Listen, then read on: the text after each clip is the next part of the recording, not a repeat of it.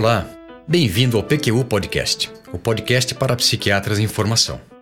Aqui você encontrará opiniões, revisões críticas das evidências, clássicos revisitados e comentados, atualizações, tudo isso de maneira dinâmica, informal, na medida do seu interesse e de muito fácil acesso.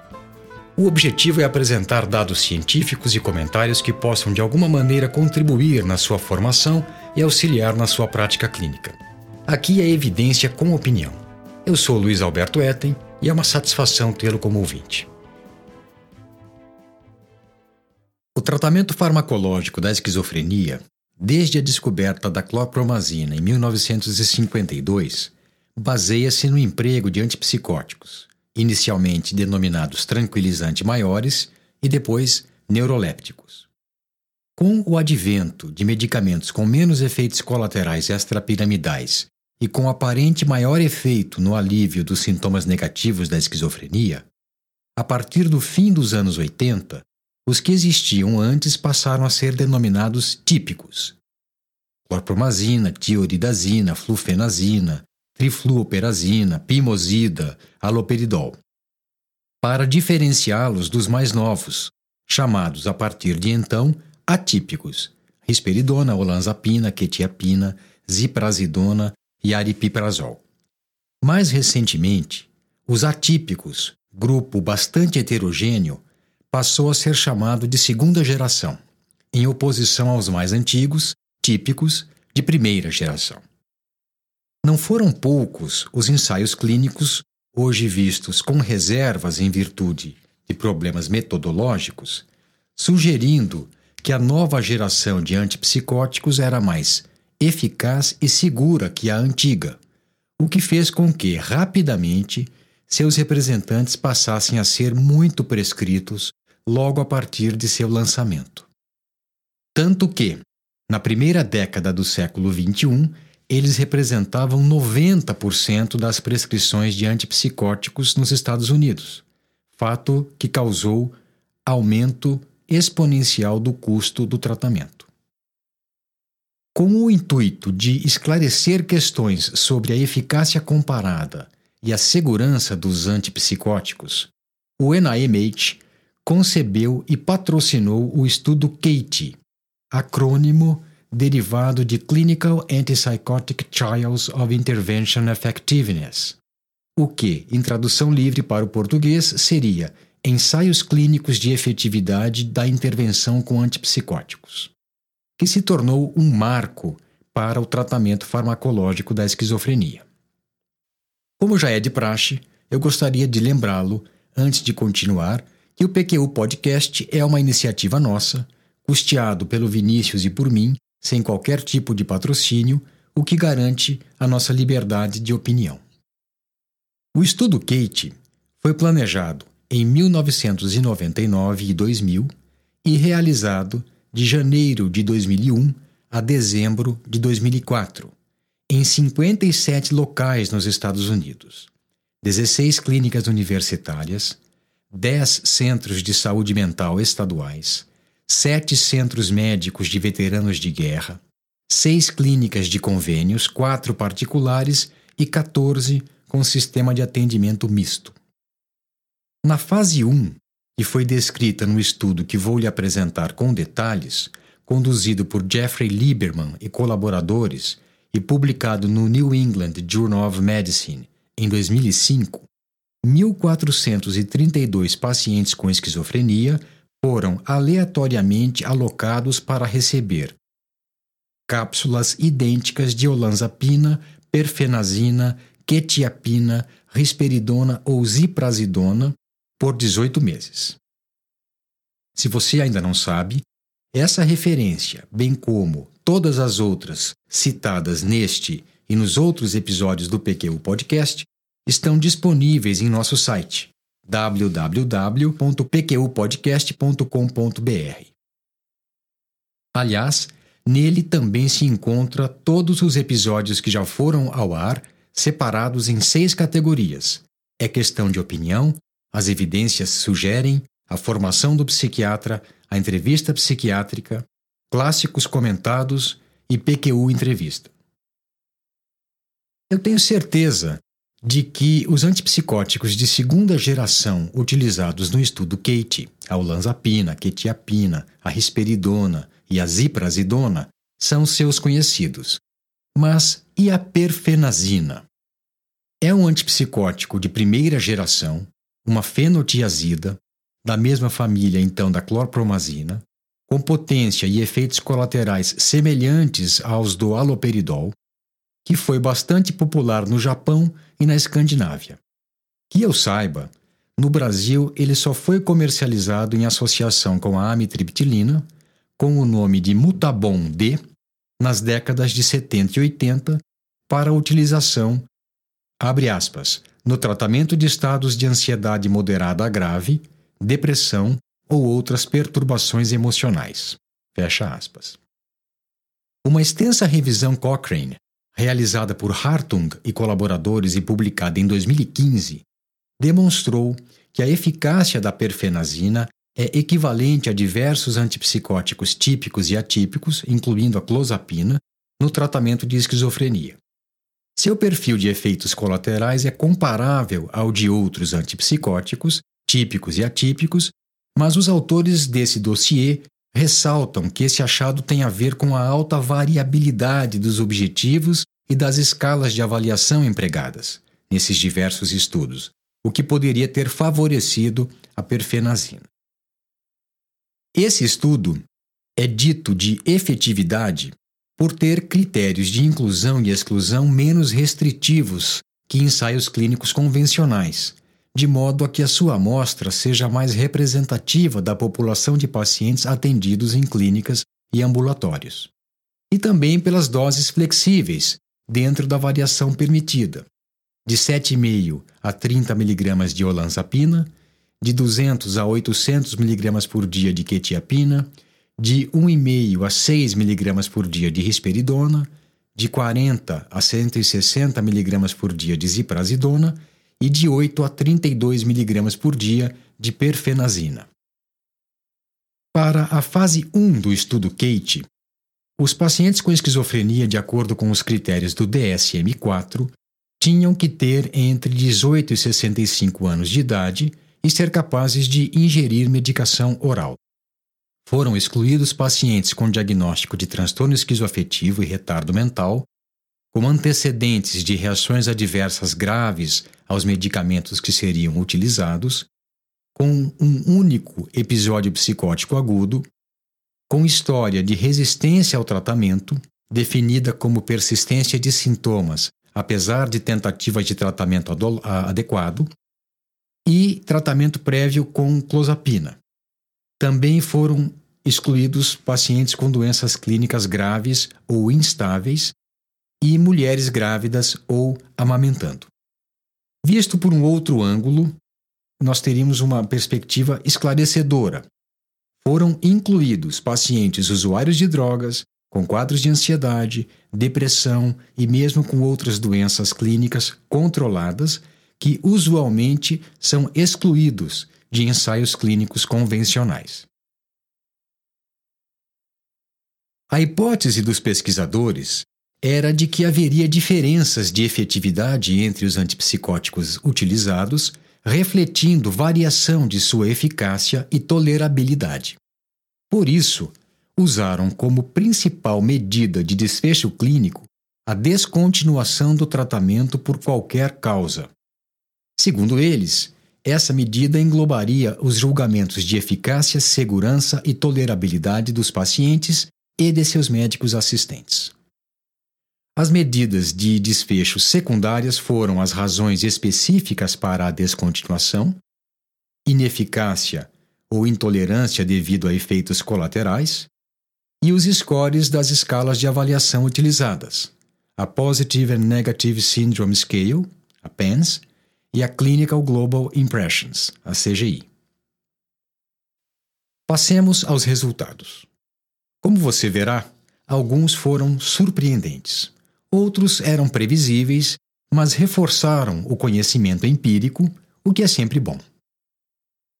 As doses médias utilizadas foram 20,1 mg por dia de olanzapina, 20,8 mg por dia de perfenazina, 543,4 mg por dia de quetiapina, 3,9 mg por dia de risperidona e 112,8 mg por dia de ziprasidona. 72% dos pacientes, 1061 dos 1432, descontinuaram, interromperam o tratamento que lhes foi atribuído antes dos 18 meses de seguimento, em média depois de seis meses. O tempo para essa interrupção, qualquer que fosse a causa, a principal medida de desfecho do estudo Kate, foi maior para o grupo que recebeu olanzapina em comparação com os outros grupos, mas tal diferença não se manteve em relação à perfenazina e à aziprazidona depois da correção para múltiplas comparações na análise estatística. Ou seja, os grupos tratados com olanzapina, perfenazina e não diferiram entre si quanto ao tempo para descontinuação. E o grupo da olanzapina teve maior duração de tratamento antes da descontinuação que o da risperidona e da quetiapina. O tempo para descontinuação por ineficácia foi maior no grupo que recebeu olanzapina em relação aos outros, mas essa diferença não se manteve em relação ao grupo da ziprasidona depois de feitos os ajustes para comparações múltiplas. Não houve diferença entre os grupos quanto ao tempo para descontinuação por conta de efeitos colaterais intoleráveis. Os scores totais da PANS e da CGI melhoraram ao longo do, do tratamento em todos os grupos. Tal melhora foi inicialmente maior nos pacientes que receberam olanzapina, mas essa vantagem desapareceu com o tempo de seguimento. A ocorrência de efeitos colaterais intoleráveis foi maior no grupo olanzapina, 18%, e menor no grupo risperidona, 10%. Mais pacientes recebendo olanzapina descontinuaram o tratamento por ganho de peso e efeitos metabólicos, e mais pacientes do grupo perfenazina descontinuaram em virtude de efeitos extrapiramidais. Pacientes dos grupos olanzapina e quetiapina tiveram menos insônia do que os dos outros grupos. A quetiapina foi a que mais provocou efeitos anticolinérgicos. Não houve diferença entre os grupos quanto à ocorrência de efeitos extrapiramidais nem de acatisia. Os pacientes tratados com olanzapina foram os que mais engordaram, em média 900 gramas por mês, e também apresentaram mais alterações metabólicas, aumento do colesterol total, de triglicérides e hemoglobina glicosilada. E por último, somente a risperidona causou aumento substancial dos níveis de prolactina. A discussão do artigo se inicia com a justificativa do uso da perfenazina e não do haloperidol, antipsicótico de primeira geração muito mais comumente utilizado na prática. É que a perfenazina é menos potente e teria menos efeitos colaterais extrapiramidais, justamente o fator que enviesou as comparações prévias de antipsicóticos de primeira e segunda geração. Somente uma minoria dos pacientes, em todos os grupos, manteve o tratamento com o medicamento que lhe foi designado pelos 18 meses da fase 1. As taxas de descontinuação variaram de 64%, grupo olanzapina, a 82% no grupo quetiapina. Vendo do ângulo inverso, Podemos dizer então que 36% dos pacientes do grupo olanzapina, 26% do risperidona, 25% do perfenazina, 21% do ziprasidona e 18% do quetiapina concluíram o estudo. Temos aqui um forte indício de que, embora efetivos, os antipsicóticos têm limitações importantes nessa sua efetividade em pacientes com esquizofrenia em virtude do alto índice de, de interrupção de tratamento. Provavelmente, já antecipando críticas, os autores discutiram a questão das doses utilizadas, algumas menores que na prática habitual. Alegaram que todas estão dentro da faixa considerada terapêutica pelos respectivos fabricantes e foram muito parecidas com as médias prescritas nos Estados Unidos para pacientes com esquizofrenia por ocasião do período do estudo. A superioridade da eficácia da olanzapina em relação à dos demais antipsicóticos estudados, que foram semelhantes entre si, precisa ser relativizada em virtude das maiores ocorrências de ganho de peso e alterações metabólicas que ela provocou.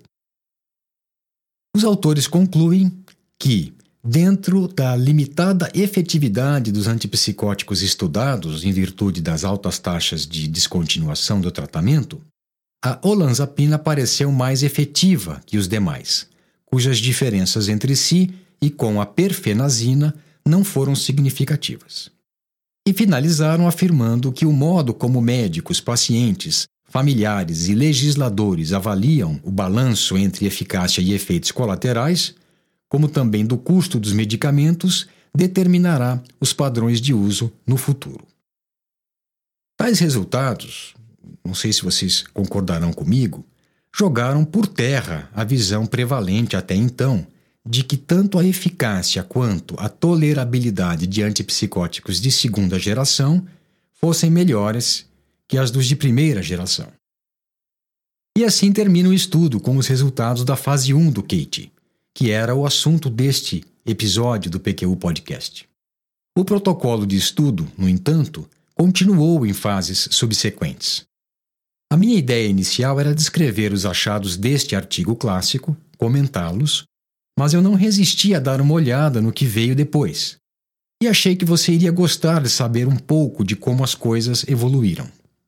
Antes disso, contudo, gostaria de contar algo sobre a repercussão desses resultados iniciais da fase 1, tanto no meio psiquiátrico como na imprensa geral. Importante salientar, mesmo correndo o risco de ser repetitivo, que quando de sua concepção era quase unânime entre pesquisadores e psiquiatras clínicos que os antipsicóticos de segunda geração eram muito superiores aos típicos de primeira geração, tanto em eficácia quanto em segurança tolerabilidade. Consequentemente, o achado de que a perfenazina, um antipsicótico de primeira geração, antigo e barato, tinha efetividade semelhante aos de segunda geração, foi surpreendente e impactante. Para se ter uma ideia, no editorial do jornal The New York Times do dia 21 de setembro de 2005, lia-se que, abre aspas, um estudo patrocinado pelo governo forneceu a evidência mais forte de que o sistema para aprovação e promoção de medicamentos está muito distorcido. O estudo comparou cinco medicamentos usados no tratamento da esquizofrenia e mostrou que as mais novas e mais prescritas não foram melhores que um medicamento mais antigo e muito mais barato.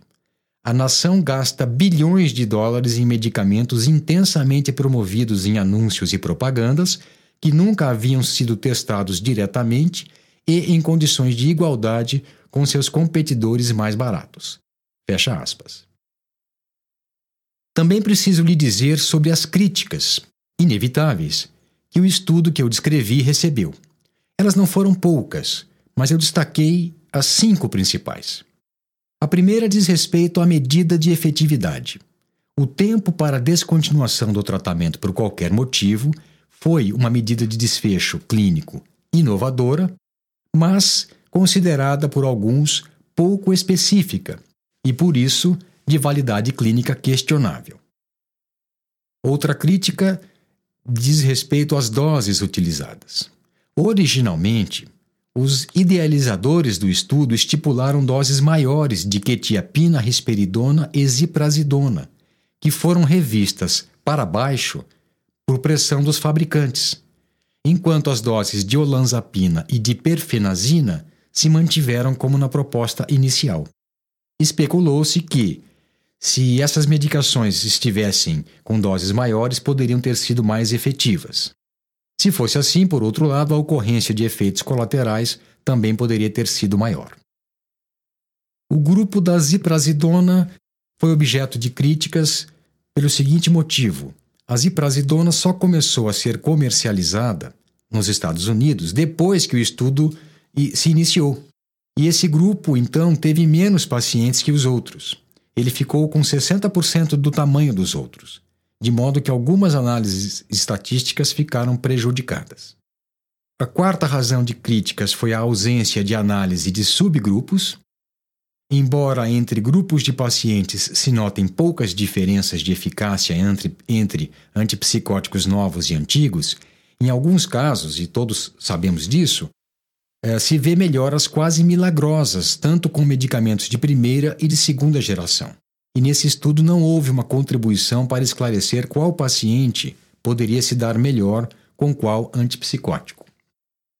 E por fim, uma crítica a respeito do limite da aplicabilidade prática. A amostra do estudo Kate foi de pacientes com esquizofrenia, ou seja, seus resultados não podem ser generalizados para pacientes com transtornos mentais nos quais também se utiliza antipsicóticos. Essa crítica é também um alerta. Os resultados desse e dos outros ensaios derivados do estudo Kate só podem ser transpostos para a clínica de pacientes com esquizofrenia. Vamos então às cenas dos próximos capítulos. Os pacientes no estudo Kate, no protocolo do estudo Kate, entravam na fase seguinte do estudo quando mudavam de antipsicótico que estavam usando na fase 1 para outro diferente. No artigo publicado no American Journal of Psychiatry em 2006, tendo Scott Straub como primeiro autor, descreveu-se a denominada fase 2T do estudo Kate, na qual os pacientes que descontinuaram o tratamento com antipsicóticos de segunda geração na fase 1 tiveram seu tratamento mudado para outro antipsicótico de segunda geração, diferente do que haviam tomado. Nesse estudo são relatados 444 pacientes com esquizofrenia que foram randomizados para receber um dos três antipsicóticos de segunda geração utilizados na fase anterior, diferente do que haviam tomado. O tempo para descontinuação do tratamento, que ocorreu em 73% dos pacientes, foi maior para pacientes tratados com risperidona, 7 meses em média, e olanzapina, 6,3 meses, do que com a quetiapina, 4 meses, e a ziprasidona, 2,8 meses. As doses modais médias utilizadas foram 20 mg e meio por dia de olanzapina, 4,1 mg por dia de risperidona, 565 mg por dia de quetiapina e 116 mg por dia de ziprasidona.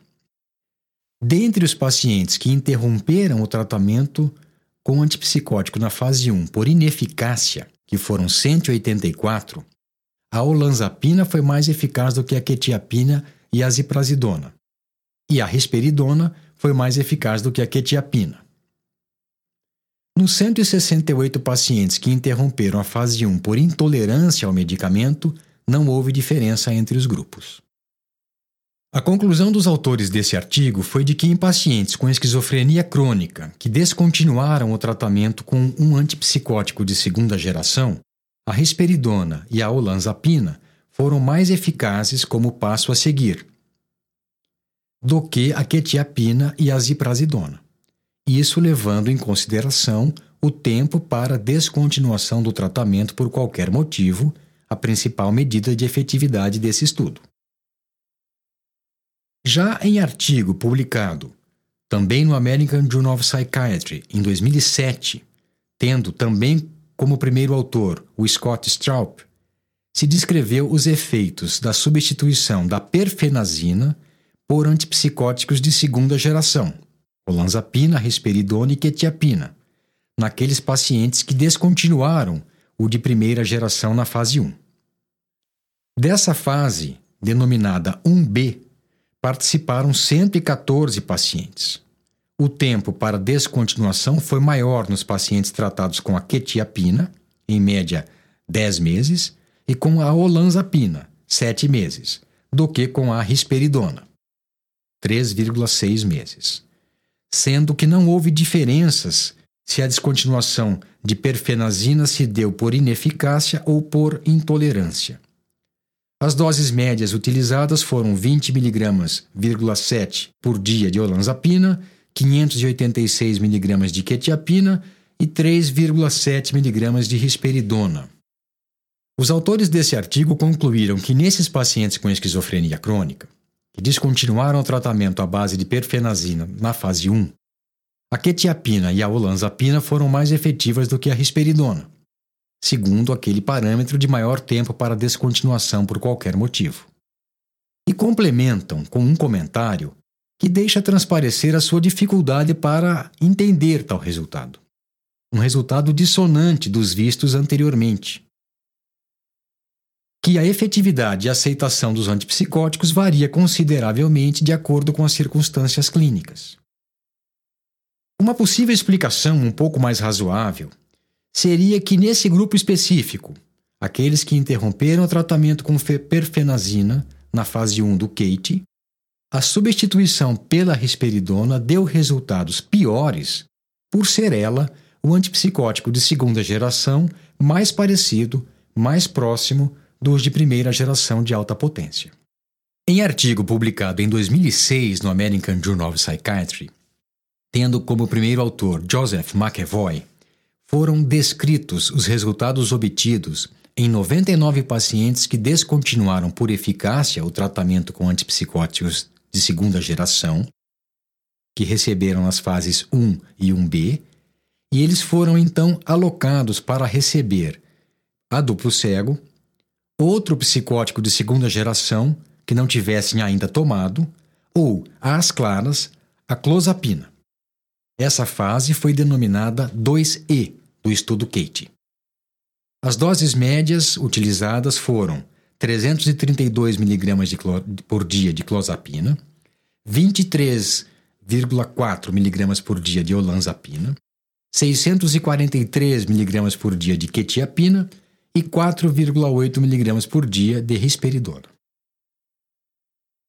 O tempo para descontinuação por qualquer razão medida primária de efetividade do estudo Kate, foi significativamente maior com a clozapina, 10 meses e meio, do que com a quetiapina, 3,3 meses, risperidona, 2,8 meses e olanzapina, 2,7 meses.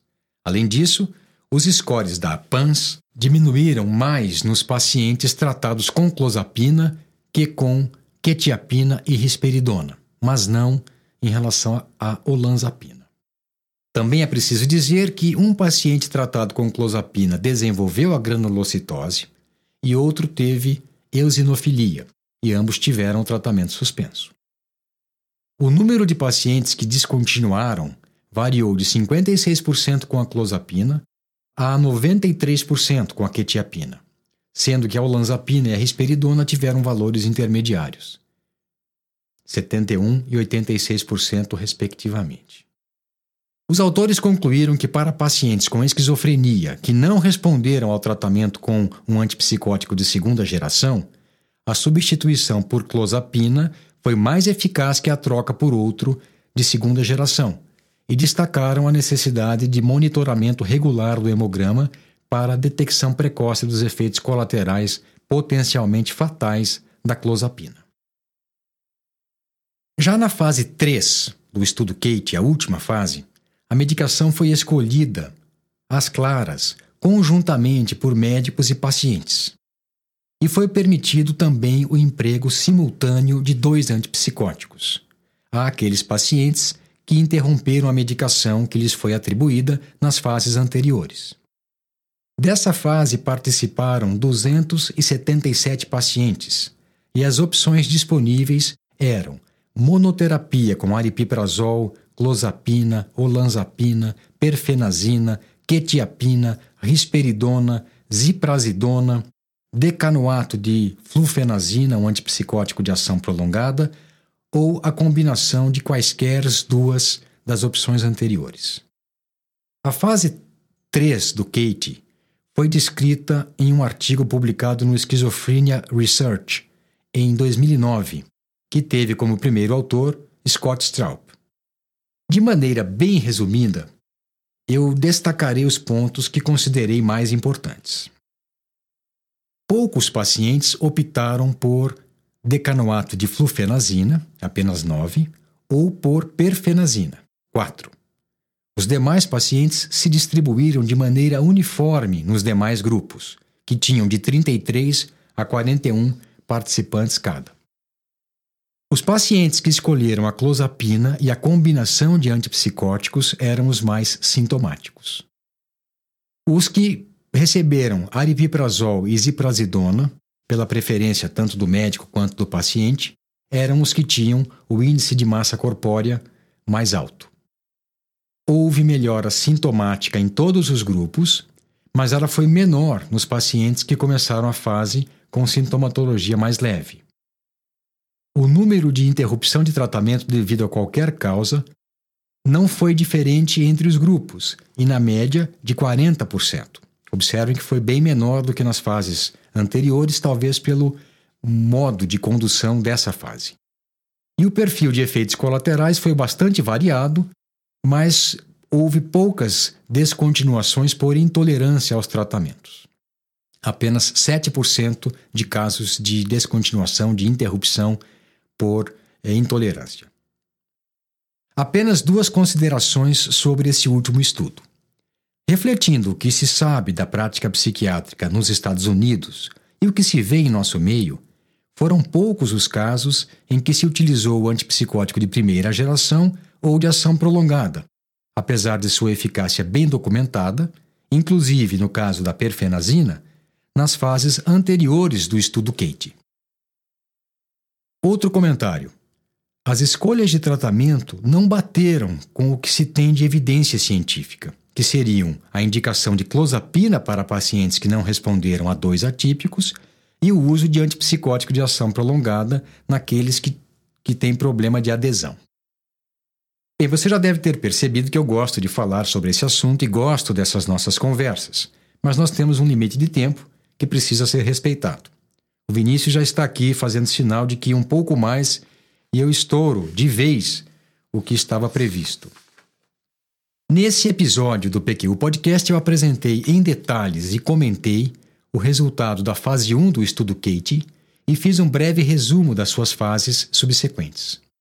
Os resultados desse estudo de efetividade, sem dúvida, enriqueceram os debates sobre a eficácia relativa dos antipsicóticos e o nosso entendimento a respeito do seu valor terapêutico e das verdadeiras diferenças entre os diferentes tipos de medicamentos dessa classe. Além disso, de maneira até dramática, demonstrou a importância de ensaios clínicos independentes da indústria farmacêutica no fornecimento de evidências para médicos, pacientes e legisladores. Eu espero que você tenha gostado. Um abraço e até a próxima.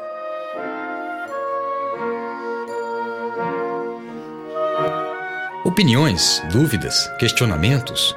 Participe do nosso grupo no Facebook. Lá há espaço para discussões conosco e com outros ouvintes. O acesso a ele é simples e rápido. Basta se cadastrar em nosso site. Assine o feed do podcast. Se você está no iTunes ou em qualquer outra plataforma de podcasts, basta clicar em assinar e receberá automaticamente nossos novos episódios em seu aplicativo. Visite nosso site www.pqpodcast.com.br.